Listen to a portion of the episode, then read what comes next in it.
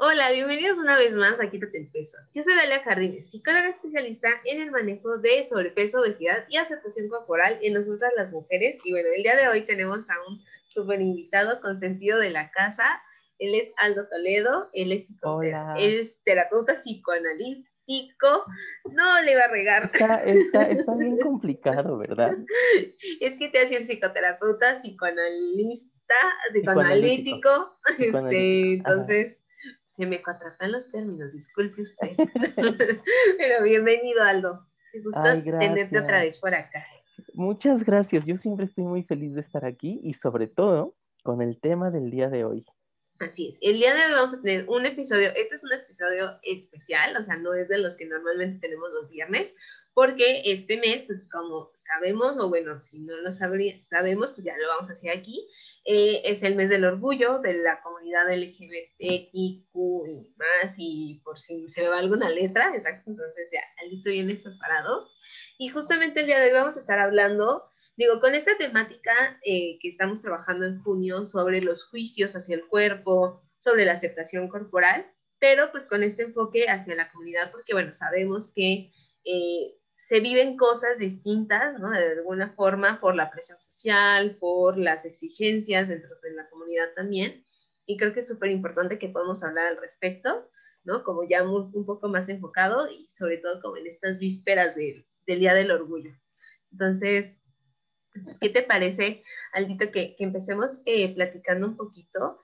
Em, o sea, como dentro de la comunidad, ¿qué, ¿qué tan, qué tan frecuente es que las personas se, o se enjuicien su cuerpo, su apariencia física y también la de los otros? Ajá. Oh, eh, fíjate, déjame, te, voy a regresarme tantito y déjame aclarar una cosa. Que, bueno, ya me has presentado mil veces que, que, soy psicoterapeuta psicoanalítico, pero también mi línea de, todavía no me gusta decirle línea de investigación, pero este, lo que estoy trabajando ahorita en mi tesis de, de maestría es eh, todo lo que tiene que ver con vivencias homosexuales. Entonces, tanto, e, esto está padre, creo, porque te puedo dar mi experiencia tanto dentro de la comunidad como viendo lo que pasa en los pacientes dentro de la comunidad.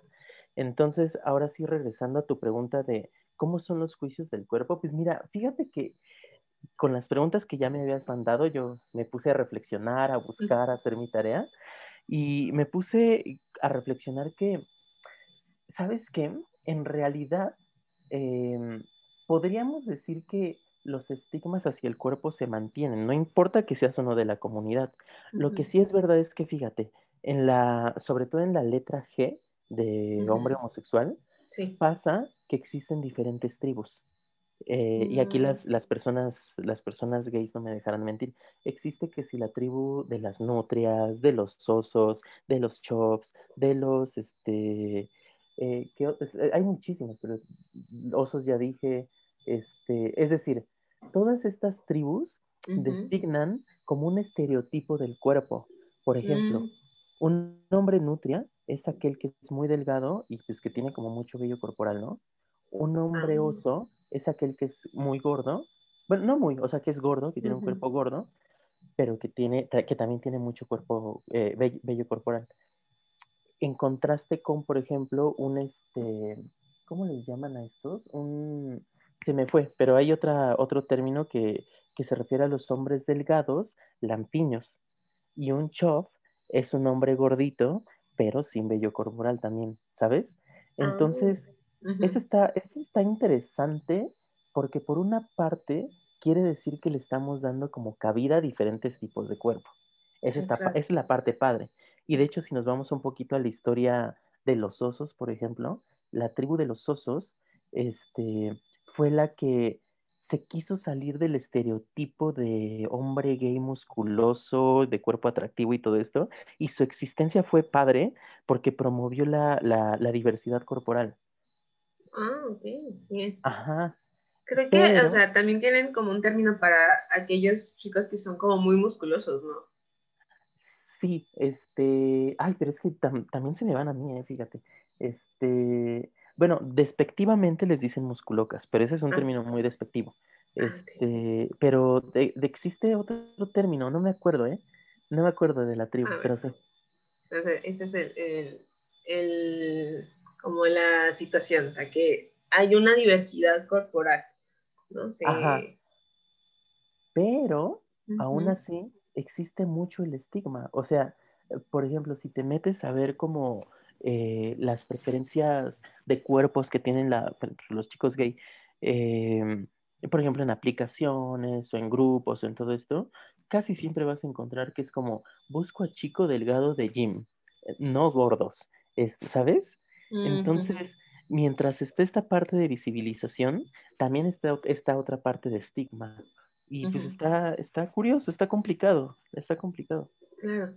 Y yo, yo había justo en- encontrado en algunos artículos donde hablaban acerca de los juicios y del estigma co- corporal dentro de la comunidad. Por ejemplo, en la letra G, esta parte de, mm, digo, no venía como tan, tan dividido, ¿no? Como esa parte de la- las diferentes tribus, pero sí hablaba como el, la mucha importancia que se le da al cuerpo, ¿no? O sea, la mucha importancia Sí. que se le da a la apariencia, sea, como el Sí. cuidado, ¿no? O sea, quizás como eh, mencionaban sí ser delgado, ¿no? Este, como sí cuidar ser delgado, pero por otro lado, también cuidar que si, este, si ya fuiste a, a la peluquería o la ropa que traes puesta o este, como muchas cosas que tienen que ver con la apariencia. Sí, fíjate que el estereotipo gay sí es muy de la apariencia, o sea, eh, es como, como que el típico de que te vas al antro de zona rosa y este, ¿quién están hablando? Ah, qué bello. Te vas al antro de zona rosa y ves a muchos chicos acá súper producidos, súper bien vestidos, con ropa cute, con ropa bonita. em, y es como el estereotipo, ¿no? También algo muy padre y que me he dado cuenta es que no nada más es eso. Eh, la diversidad es tan bonita que puedes encontrar a, a chicos a quienes les vale qué ropa estés usando, la complexión física o todo esto. Eh, pero sí es verdad que todavía tenemos mucho estigma en cuanto al cuerpo. Claro. Y, y digo, por otro lado, o sea, en la letra L, ¿no? Las chicas que son, son lesbianas, yo encontraba en estos artículos que, digo, no sé si también como estigma, ahora que lo pienso, o sea, porque hablaban como que muchas mujeres lesbianas, como esta parte de no, no cumplir con el estereotipo femenino, Ajá. ¿no? Pero creo que también nos lleva como este, eh, este prejuicio de que si es una mujer lesbiana, tiene que ser una mujer machorra, ¿no? Como se les dice efectivamente, Exacto. y no necesariamente. Sí, y fíjate que ese también está muy interesante. Así como existen las tribus en los hombres gays, en las mujeres, creo que no son como tal tribus, pero sí existen como los estereotipos. La chica, este, la chica tomboy, la famosa chica tomboy, que es esta chica como medio chaparrita, gordita, con pelo corto, masculina. Eh, la chica creo que le llaman eh, una muy, la, la, la fem, la chica fem, que es una chica muy bonita, este, delgadita, cara muy finita, ¿sabes? Entonces es un poco como lo mismo. Mientras que existe la aceptación y la visibilización de la chica tomboy, al mismo tiempo es un estereotipo. Y entonces ya eres la machorra. O sea, como que es un arma de doble filo. Claro. Y entonces, o sea, y creo que va también para, para la letra G, o sea, que quizá como el, eh, externo a la comunidad, todavía tenemos Mm. esta idea que nos han vendido en los medios de comunicación de que un chico gay es eh, el chico eh, muy afeminado, ¿no? O sea, que se va Ajá. como a ese otro extremo y que entiendo que, por ejemplo, los osos o, este, o alguna tribu en particular se fue como este lado contrario, de no, yo soy muy masculino y puedo Ajá. ser un chico gay. Ajá, ajá, ajá. Exacto. Sí, o sea, y dándole más cabida a otros tipos de cuerpo. Exactamente. Sin embargo, también encontraba que, eh, o sea, dentro de la comunidad, sobre todo en, las, en los chicos gay, se encuentra todavía como muy arraigado o muy presente más bien como cuestiones de alimentación, ¿no? Justamente como en esta, no sé si buscando como esta delgadez, no sé, tú qué has visto dentro de la comunidad, con pacientes de, de la comunidad. Fíjate que ay, es que también es un tema, es un tema muy, muy diverso también, porque tanto puede haber, mira, así como, siempre me gusta hacer este, este paralelismo, así como digamos que se, han reportado más casos de mujeres que presentan esto, esta mala relación con la comida, que sufren más estigma, que sufren más señalización por su cuerpo que los hombres hetero, así también aquí. Los hombres gay pueden llegar a tener más estigma, más, este, más señalización que los hombres hetero. Mm. Em, pero, pero, pero, fíjate que yo al menos lo que he visto es en, la cultura gay es como hay mucha preocupación por el cuerpo, hay mucha preocupación por ser no, no, o sea, sí delgado, pero aparte musculoso, aparte de gym, o sea, es como muy el término, ¿no? De gym. Este, y si eres, este, si, si eres diferente, pues no eres deseable, no eres deseable sexualmente. Mm. Eh, hasta eso que no me ha tocado ver mucho, como trastornos alimenticios o una mala relación con la comida, pero de que existe este culto al cuerpo, sí. Ok, sí, o sea, muy como de, nos tenemos que ver, o sea, yo los veo muy cuidados, ¿no? O sea, como muy buscando el, ser atractivo, me imagino que tiene que ver también con esto de eh, ser un objeto de deseo, ¿no? O sea, poder ser deseado por el otro y creo que es algo que pasa, por ejemplo, con las mujeres que tienen un cuerpo gordo, que una vez alguien me decía, es que pareciera que la sociedad piensa que son como eh, entes que no tienen sexualidad. Ajá, ¿no? Digo, no quiero decir asexual porque al final también son parte de la comunidad y va como por otra línea, pero no sé exactamente qué término usar, como que son entes que no viven una sexualidad o que no son merecedores de... Eh, de deseo o de vivir su sexualidad como ellos quieran, ¿no? Y tal vez va como en ese mismo rumbo. Exactamente. Déjame ponértelo más un poquito en términos psicoanalíticos, que sería una cosa así como el hombre es el que puede desear, es el que puede es el que tiene un deseo y puede elegir de esas muchas opciones. La mujer no, culturalmente, claro. este, La mujer no. La mujer tendría que ser esa que no desea, sino que se da al otro como objeto de deseo. Y entonces tiene que amoldar su cuerpo a lo que el otro desea. Qué fuerte. Si lo pasamos al ambiente gay, o sea, pasa algo muy, muy, muy similar. Ahorita, digamos que está pasando mucho que estamos tratando de quitar estas dicotomías como de ser activo y pasivo, o estamos tratando de quitar estas cosas de de, ay, es que eres afeminado y vales menos, pero precisamente porque existe un hombre culturalmente dentro de la comunidad, eh, un hombre que es masculino, que es discreto, que tiene buen cuerpo, vale más que un hombre que no lo es, que un hombre que es afeminado, que un hombre que, este, que no tiene buen cuerpo, etc. Y pasa algo muy similar. El hombre activo es el que puede desear, el hombre que es masculino es el que puede desear.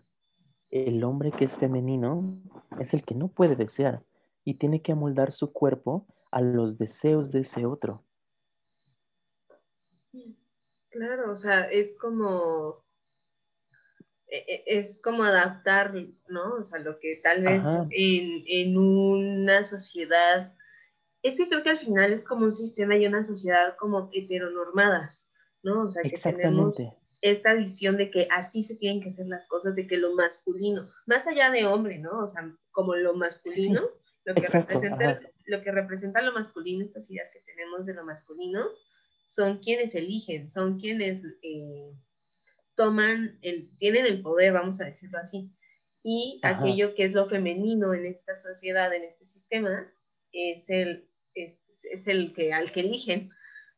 Ajá, Ajá, O sea, y eso está muy fuerte, ¿sabes? Porque, eh, eh, o sea, suena muy sencillo, pero no sé cómo, cómo transmitir que el hecho de no desear y de no elegir es súper fuerte. Es basar tu vida, tu bienestar, tu todo en función de lo que el otro quiere.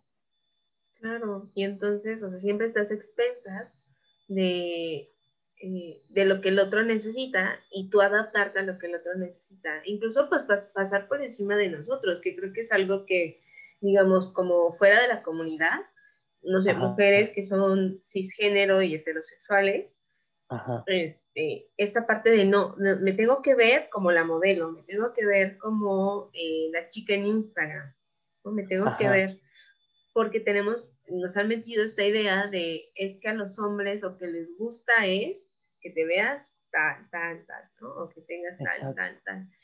Y entonces llega un punto de la vida, una edad en la que tú ya el cuerpo no da, ¿no? O sea, que la piel no da. Y es, no es, digo, no me gusta decirlo así como de que solo nosotros las mujeres, pero bueno, hay un mayor porcentaje de mujeres que se someten a cirugías, que se someten a procedimientos, que acaban teniendo conductas de riesgo con tal de llegar a ese, pues a ese logro, ¿no? A ese, a ese estereotipo y seguir siendo un objeto de deseo. Ajá. Sí, o sea, y aparte, fíjate que, por ejemplo, eh, cuando me empecé a meter más en esto del body positive y, demás, este, bueno, y empezamos a investigar más eh, cosas que tienen que ver con la aceptación corporal, em, le voy a dar este, eh, publicidad conocí a un chico que es activista gay y de los cuerpos diferentes, que se llama Leo Corro.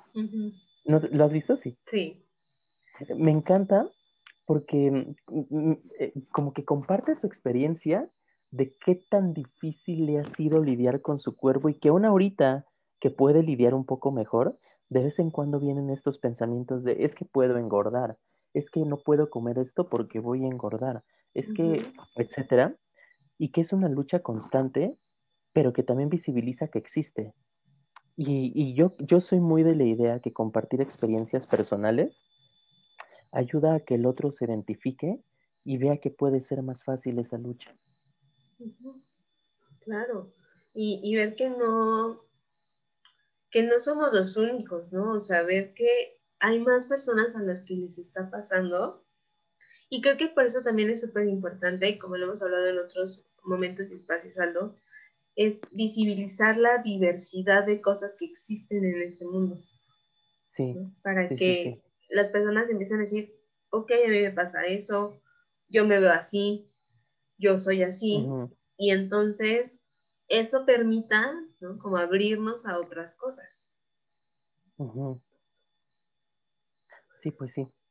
Y, y, en ese sentido, Aldo, como abrirnos otras cosas y el sentirnos identificados y, y, demás, dentro de la comunidad, digo, es que es tan diverso que nos tabareamos la vida, ¿no? Hablando de todo lo que sucede, pero eh, hablando específicamente de las personas trans, ¿no? Que no solamente se están enfrentando quizá a un estereotipo de cómo debería verme siendo mujer, siendo hombre, eh, siendo, eh, identificándome como alguien gay, sino, ¿qué onda con esto de que el cuerpo en el que estoy no es el cuerpo en el, eh, en el cual me siento, no sé, identificado, no sé qué palabra utilizar, no sonar como, ¿no? Este, no sé, no, Palabra, o sea, identificarme con este cuerpo que tengo.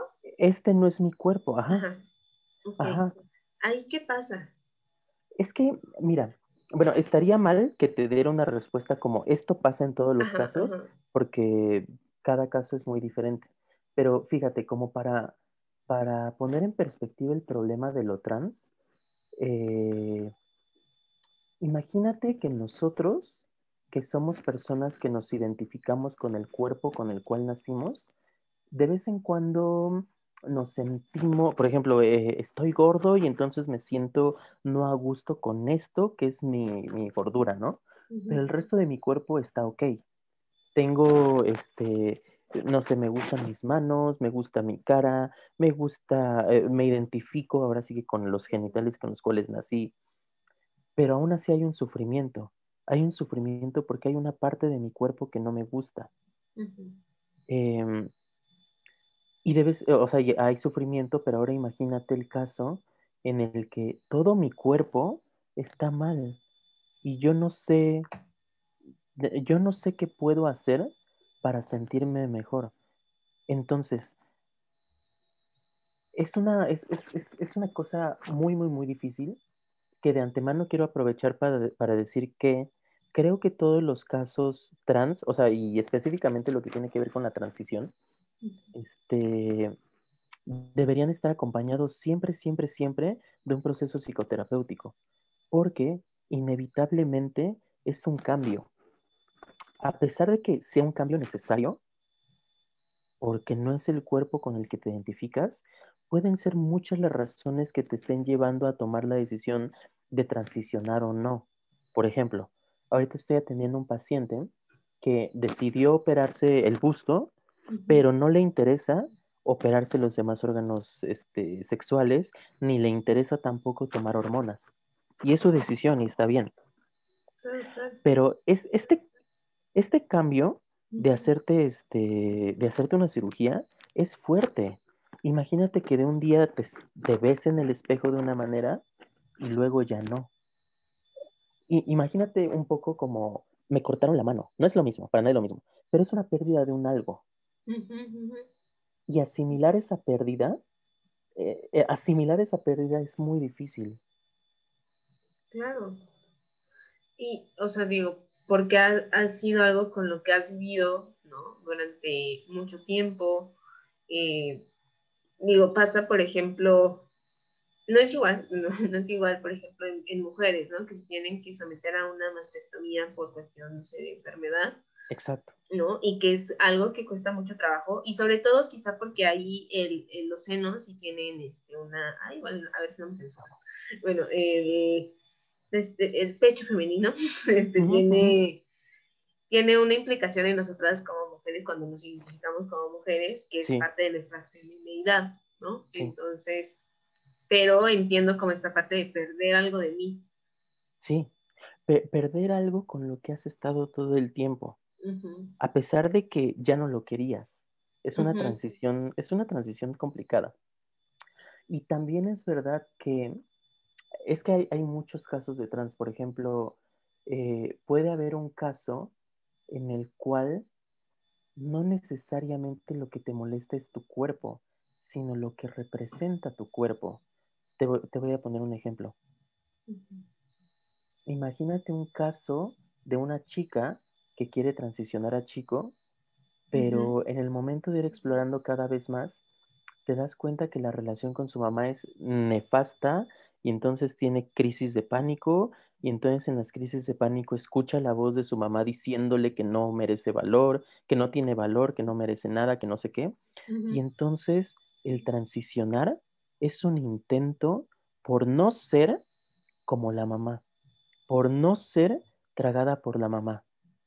A diferencia de un caso en el cual, estoy diciendo algo muy, muy fuerte y hasta puede ser ruidoso, hasta puede ser ruidoso, porque este es un caso que chance y podrían no necesitar una transición, más bien el, asunto es otro. Sí, claro, pero que en ese momento eh, la opción pareciera que transicionar es la alternativa, ¿no? Exacto, pareciera que es la alternativa. Y claro que hay casos en los cuales la transición es necesaria, porque desde nunca te has identificado con el cuerpo con el cual naciste. Y entonces la opción más viable sí es este, hacer cambios a tu cuerpo, sí es la transición. Claro. Oye, y entonces, o sea, creo que ahí sería importante, no sé, antes de, ya dar ese salto, como evaluarnos eh, o evaluar, eh, evaluarse con un profesional en el sentido de, a ver, ¿qué está pasando? Está, porque no es una decisión fácil, ¿no? exacto, exacto. No es que digamos, ay, pues no pasa nada, ¿no? Si me arrepiento no pasa nada, ¿no? Pues sí pasan un montón de cosas. Entonces, eh, creo que es súper importante que tomemos esta decisión muy conscientemente, ¿no? Porque no es sencillo someterse también a un procedimiento quirúrgico, doloroso, todo lo que implica, no, no, son, no, es cualquier cosa. Y creo que entonces esto tiene que ver con algunos, eh, algunos casos que he visto y que la verdad son a veces como ejemplos que usa gente que mm, pues es transfóbica, ¿no? Sí. De, es que se transicionó y se arrepintió y ya no quiere y es como, Mm, ok, a ver, ¿no? O sea, yo no, entendía bien qué pasaba ahí, pero me hace mucho sentido en este caso, en este ejemplo concreto que nos estás, sí, sí, sí, ¿no? Nos estás poniendo. Sí, sí, no es tan fácil, o sea, eh, por lo general, bueno, no, tampoco quiero decir por lo general, pero si alguien tomó la decisión de operarse, es porque necesariamente ya pasó por muchas cosas y sabe qué es lo que significa una operación y cree que es la mejor opción. Este, y sabes también cómo uno lo va a saber, ¿eh? Por cómo es su bienestar emocional después de la operación.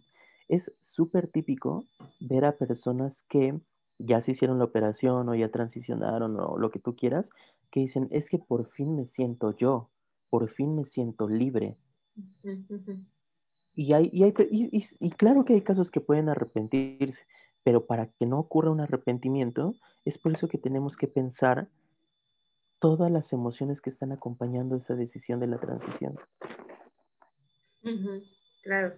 Y que entonces sea una decisión consciente para que también entienda que el proceso sea, pues sea, eh, no le agreguemos más bien, no le agreguemos situaciones aversivas a este proceso, ¿no? que ya en sí mismo es complicado. Sí, o sea, y también sabes qué, que entiendo estos comentarios transfóbicos que, que mencionas, porque por lo general se hacen, exacto, desde el odio, desde el juicio, desde el no conocer a la otra persona. Solo si la conoces vas a saber si su decisión es correcta o pudiera haber otra decisión. Claro, y al final respetar, mira, si sucediera algo, bueno, esa persona es quien va a tener que vivir y va a tener que afrontar y que va a tener que solucionar lo que tenga que solucionar, no nosotros. Y yo creo que, eh, digo, en esta cuestión de de las personas trans, donde pues sí hay un cambio, pero creo que lo mismo aplica con el resto de la comunidad, ¿no? Hay mucha gente que dice, es que no entiendo, ¿no? O sea, como que no entiendo el, eh, algo que va más allá de lo heterosexual.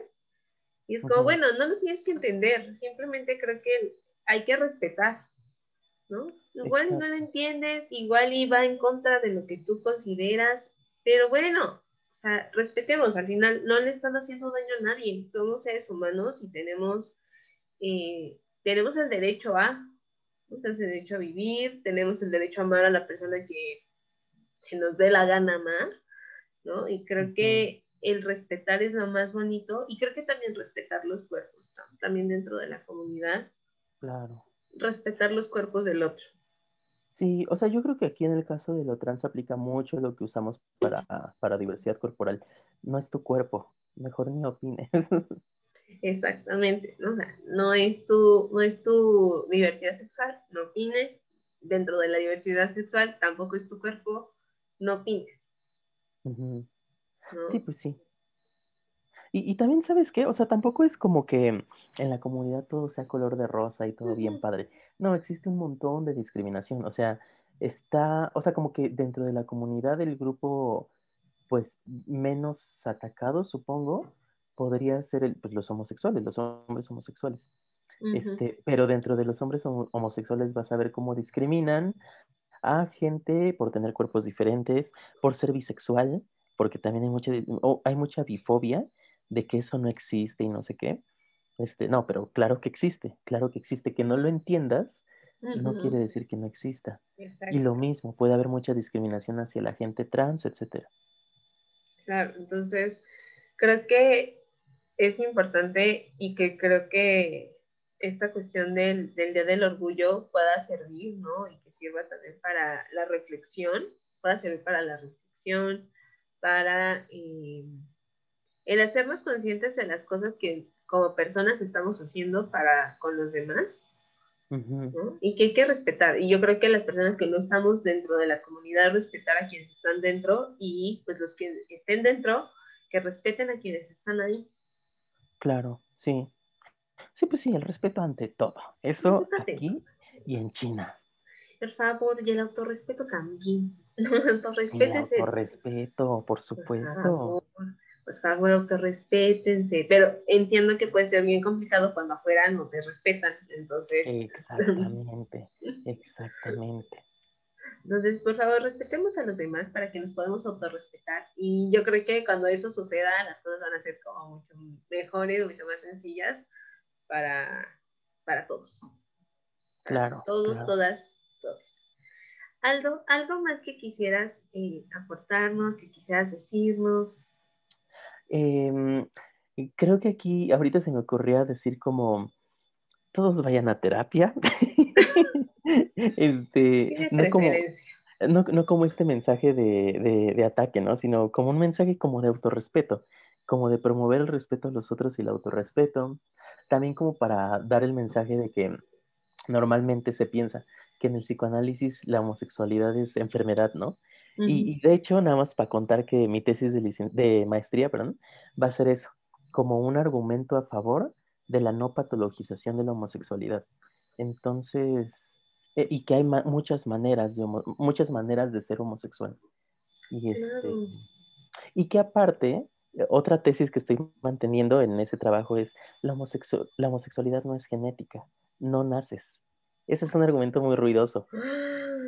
No, naces siendo homosexual. Tiene que brincar, ¿eh? Sí, claro, por supuesto. Este, tiene que ver con tus experiencias de vida y está bien. No es, tampoco es una elección consciente, ¿no?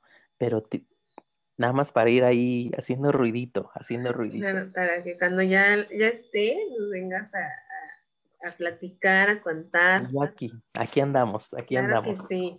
Y, y, la verdad es que eh, esto me, me gusta, el no patologizar la diversidad sexual. Digo, creo que, como bien dices, en la homosexualidad Mm, me da la impresión que sobre todo en la masculina o en los hombres gay sí hay más avance, ¿no? Ha, habido una mayor eh, visibilización, mucho mayor apertura, que qué padre. El tema es que, bueno, todavía faltan muchas letras este, para eh, que tengan como lo, lo mismo, ¿no? que tengan lo mismo, y de nuevo no patologizar, o sea, ahorita creo que hay mucha transfobia, ¿no? En ese sentido, como de que veo estos discursos de incluso colegas, ¿no? Hablando de la dismorfia corporal y entonces diciendo que es por eso, ¿no? Que las personas trans existen.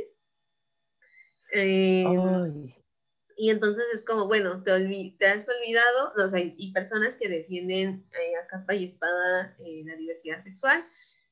Entonces, como que se les olvida, y el feminismo, ¿no? Se les olvida que en algún punto eh, lo, homosexual también fue una enfermedad, considerado como una enfermedad, y que nosotras las mujeres y nuestra histeria también lo fuimos.